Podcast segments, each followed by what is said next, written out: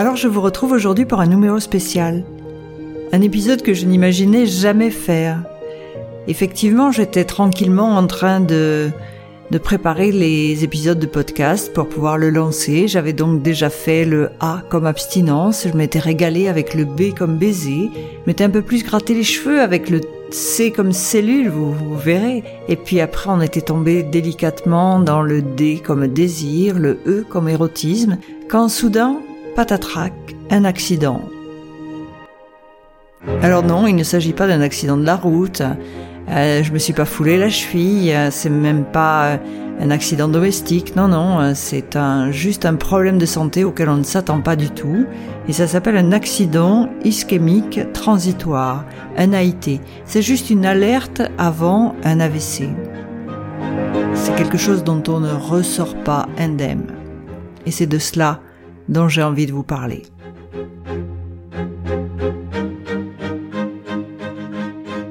Hey, bienvenue dans Hello's, le podcast pour les femmes qui osent croire en la magie du féminin.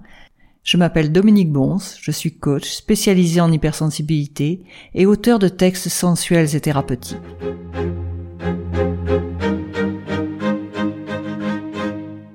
Alors je me promenais tranquillement euh, au bord du lac de Souston dans les Landes. J'étais invitée à un anniversaire et je regardais euh, droit devant moi. J'avais quelque chose qui me trottait dans la tête, quelque chose que je n'osais pas dire, que je n'osais pas dire depuis des semaines. Je le ruminais, je me disais comment le présenter, comment en parler. Et soudain j'ai décidé d'ouvrir la bouche et clac Étonnamment, aucun mot n'est venu. J'avais envie de parler, mais mon cerveau ne commandait plus ma bouche. Il m'a fallu quelques instants pour comprendre. Quelques instants pour comprendre que au-delà des mots qui ne sortaient pas, c'était tout mon visage, toute la partie gauche de mon visage qui était paralysée. Au bout d'un moment, je ne sais pas comment on fait, on se débrouille avec son cerveau, je sais pas. Il doit y avoir des connexions, des machins. Je ne sais pas comment j'ai fait. Toujours est-il que on comprend qu'il est possible de parler si on n'utilise que le côté droit. Et là, avec de maintes efforts, on commence à dire oh je crois que j'ai un problème je crois que j'ai un problème je crois que j'ai un problème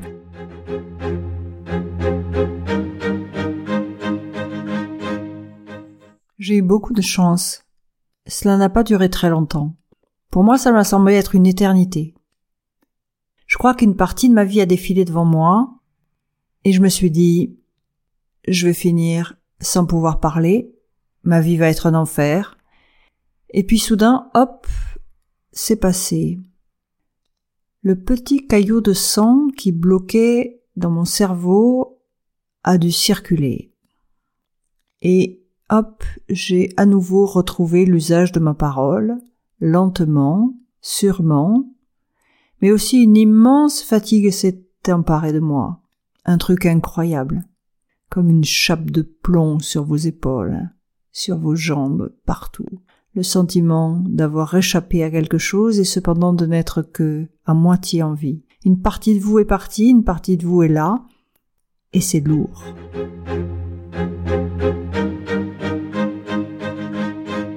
Autant vous dire que j'ai fini bien sûr aux urgences.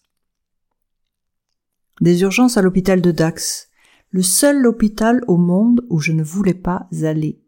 Alors ne croyez pas que je critique cet hôpital, bien au contraire, mais il faut dire que j'y avais accompagné mes deux parents, l'un après l'autre, jusqu'au jour de leur décès. Maman, c'était un peu différent, elle avait juste terminé sa vie là et avait été mise à la morgue là tandis que mon père avait eu une longue maladie, comme on les appelle, vous savez, ce genre de cancer qui n'en finit plus, avec de multiples opérations, des séjours à l'hôpital, de courte durée, puis de beaucoup plus longue durée, jusqu'au jour où finalement on tient la main à son père pour qu'il s'endorme. Et là, ça avait été très très compliqué et je m'étais juré de ne jamais plus y revenir. Et malgré tout cela, il faut croire que la vie vous joue toujours des tours, puisqu'effectivement mon AIT s'est passé à quelques kilomètres de là. Donc autant vous dire que ce sont bien dans les mêmes urgences que j'ai atterri. Et là j'ai tout reconnu, les lieux, les odeurs, les couleurs des blouses, les couleurs des murs, et bien sûr je me suis projeté en eux quand je me suis vue avec tous ces appareillages, ces perfusions.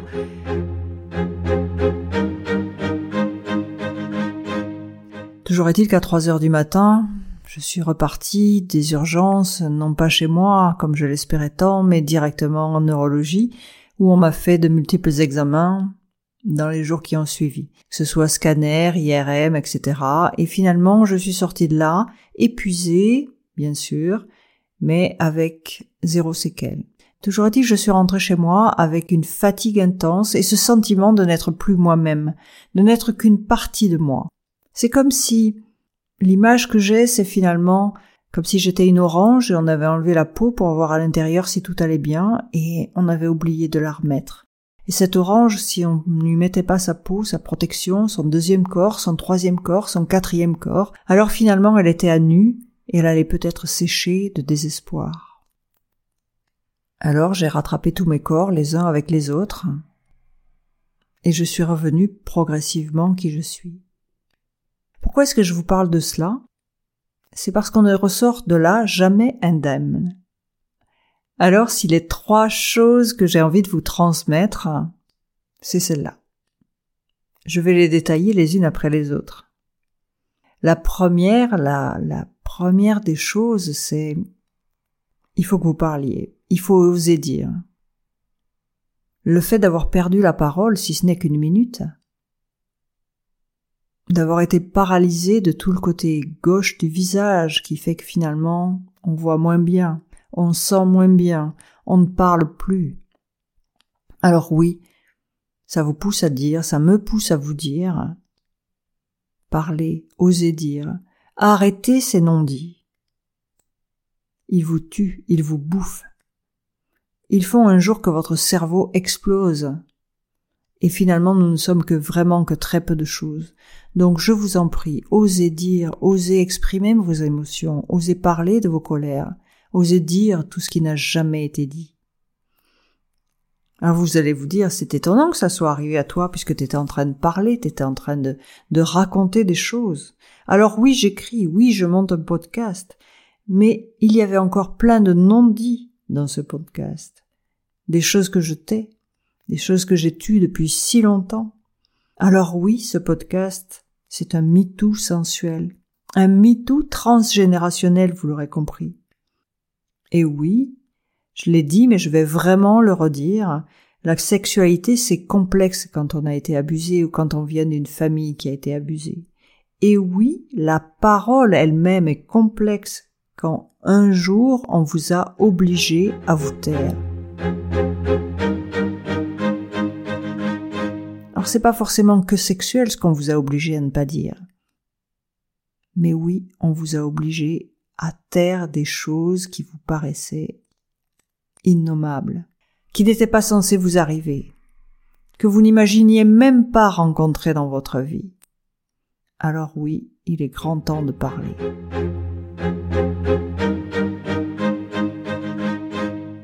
Ça, c'est la première des choses que j'ai comprises. Après, il y en a une deuxième. La deuxième, c'est il est grand temps, bien sûr que je parle, bien sûr, que ma voix euh, doit porter ses fruits, mais il est également grand temps que je vous parle de ma spiritualité et de mes expériences spirituelles. Donc ça fera certainement l'objet d'un deuxième podcast, euh, d'une saison 2 très certainement, mais je vais déjà commencer un peu à dire qui je suis vraiment. Parce que oui, j'ai un passé très rationnel et je, je suis ravie d'avoir eu cette culture rationnelle pendant de si nombreuses années, mais il est impossible de nier que je suis attirée par tout ce qui est du monde de l'invisible. Alors dans cet hôpital, où avaient séjourné mes deux parents, j'ai eu le sentiment de les voir, j'ai eu le sentiment de les toucher, j'ai eu le sentiment de les, de les entendre. Euh, je crois que je n'avais pas fini le deuil de mes deux parents et d'être si près d'eux, de les sentir, de les ressentir physiquement sur mon corps comme si des caresses passaient pour me rassurer. Ça m'a permis de d'être un peu plus moi-même. Oui, j'ai pendant longtemps caché cette spiritualité, ce goût pour cette spiritualité.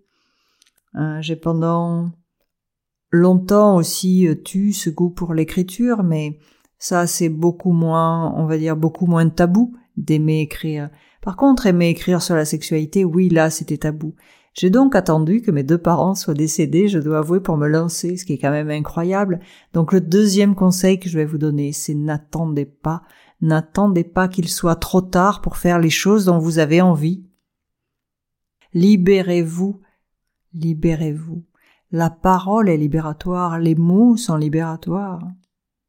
Bien plus que certaines séances chez des psys ou chez des, adeptes du développement personnel comme moi. Bien sûr que ça fait de l'effet, mais vous, vous, vous, vous avez votre propre pouvoir. Alors laissez-moi vous accompagner si vous le souhaitez, laissez-moi vous aider à écrire, laissez-moi vous aider à parler. Maintenant je sais faire. Je dois dire que j'ai osé dépasser toutes mes peurs. Oui, il est des choses dans le monde de l'invisible qui vous bloquent. Oui, il est aussi des choses dans le monde de l'invisible qui vous poussent à faire. Et là, je remercie, je remercie cette voix que j'entends et qui me dit n'aie pas peur, n'aie pas peur. Je sais qui tu es, toi qui me dis dans l'oreille n'aie pas peur. Tu fais partie du monde des, des, des non-vivants et puis aussi euh, bah il y a mon Jules à côté qui, qui me dit n'aie pas peur, n'aie pas peur, vas-y. Même si mon Jules en fait a très peur, il a très peur pour moi, il a très peur pour lui parce que qu'est-ce que je vais donc dire de lui?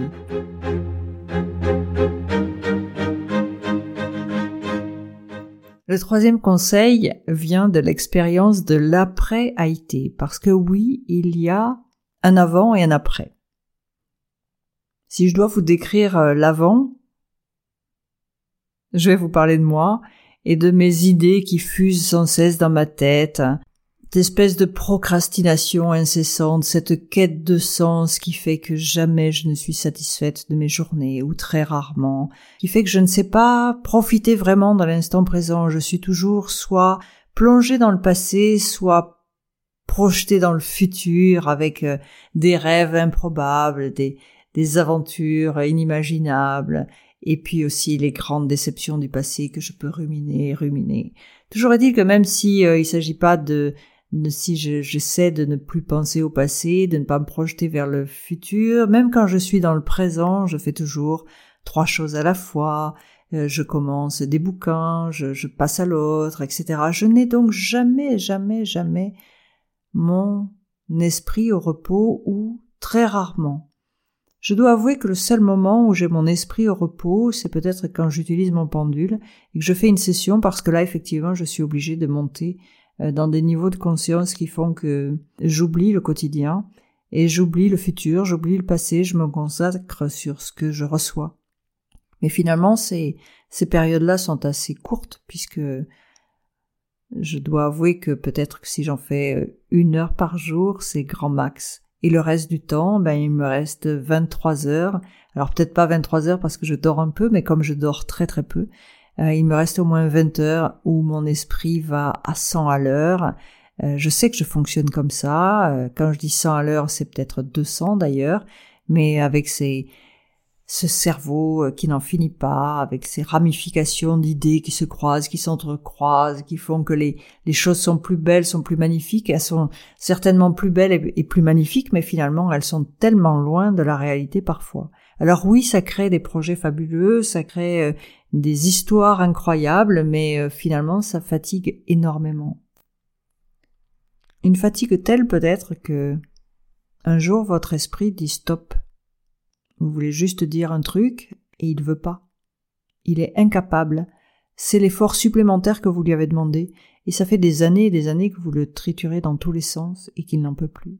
Donc oui, ce troisième conseil, c'est s'il est bien une chose sur laquelle il faut bosser, alors plus particulièrement les hypersensibles, les surdoués, mais ceux qui sont plutôt du style mental, parce que il y a vraiment euh, trois types d'hypersensibilité. Il y a l'hypersensibilité à dominance corporelle, l'hypersensibilité à dominance émotionnelle et l'hypersensibilité à dominance mentale.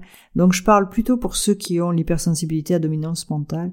Il va vraiment, vraiment falloir que vous appreniez à le lâcher.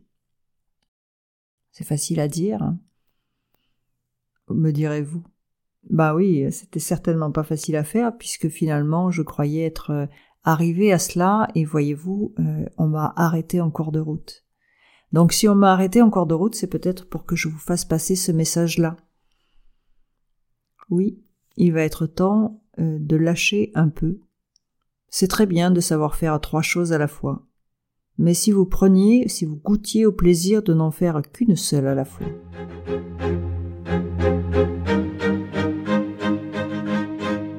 Alors je vais vous parler de l'après Haïti, parce que finalement si vous avez envie de ça, euh, si vous avez envie de ne pas vous ménager, je vais quand même vous parler de l'après.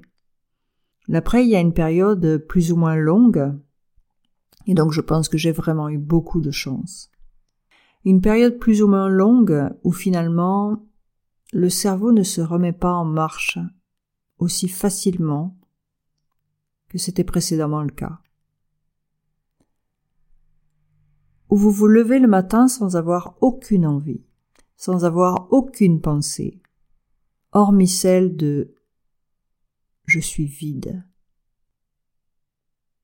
Je ne sais pas ce que je peux faire, je ne sais pas ce que je veux faire, et il y a des mots qui n'ont plus aucun sens.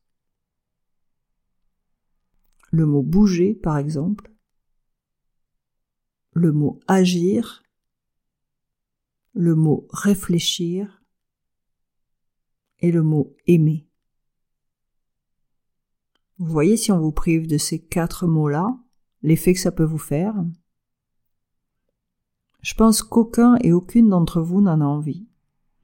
Alors je vous en prie, levez le pied, levez le pied professionnellement parlant, levez le pied amoureusement parlant quand ça se passe mal, Levez le pied socialement parlant quand ça se passe mal, quand vous voyez que vous allez trop vite, que vous allez trop fort, que vous avez trop de pression. Certains font des burn-out, d'autres des AIT. Il est grand temps de penser à vous. Alors aujourd'hui, je vais dire merci à cette AIT parce que c'est ça qu'il me permet de faire. Étonnamment, je marche un peu au ralenti je parle un peu au ralenti. Je bouge un peu au ralenti. J'aime un peu au ralenti. Je fais tout au ralenti. Mais pour une fois, avec ce mode ralenti qui m'est obligatoire aujourd'hui, je sais enfin regarder la beauté du ciel, l'oiseau sur sa branche, l'épaisseur de la mine de mon crayon la lueur au fond de tes yeux. Je sais maintenant écouter pour comprendre et non pas écouter pour juste répondre ou pour juste me défendre.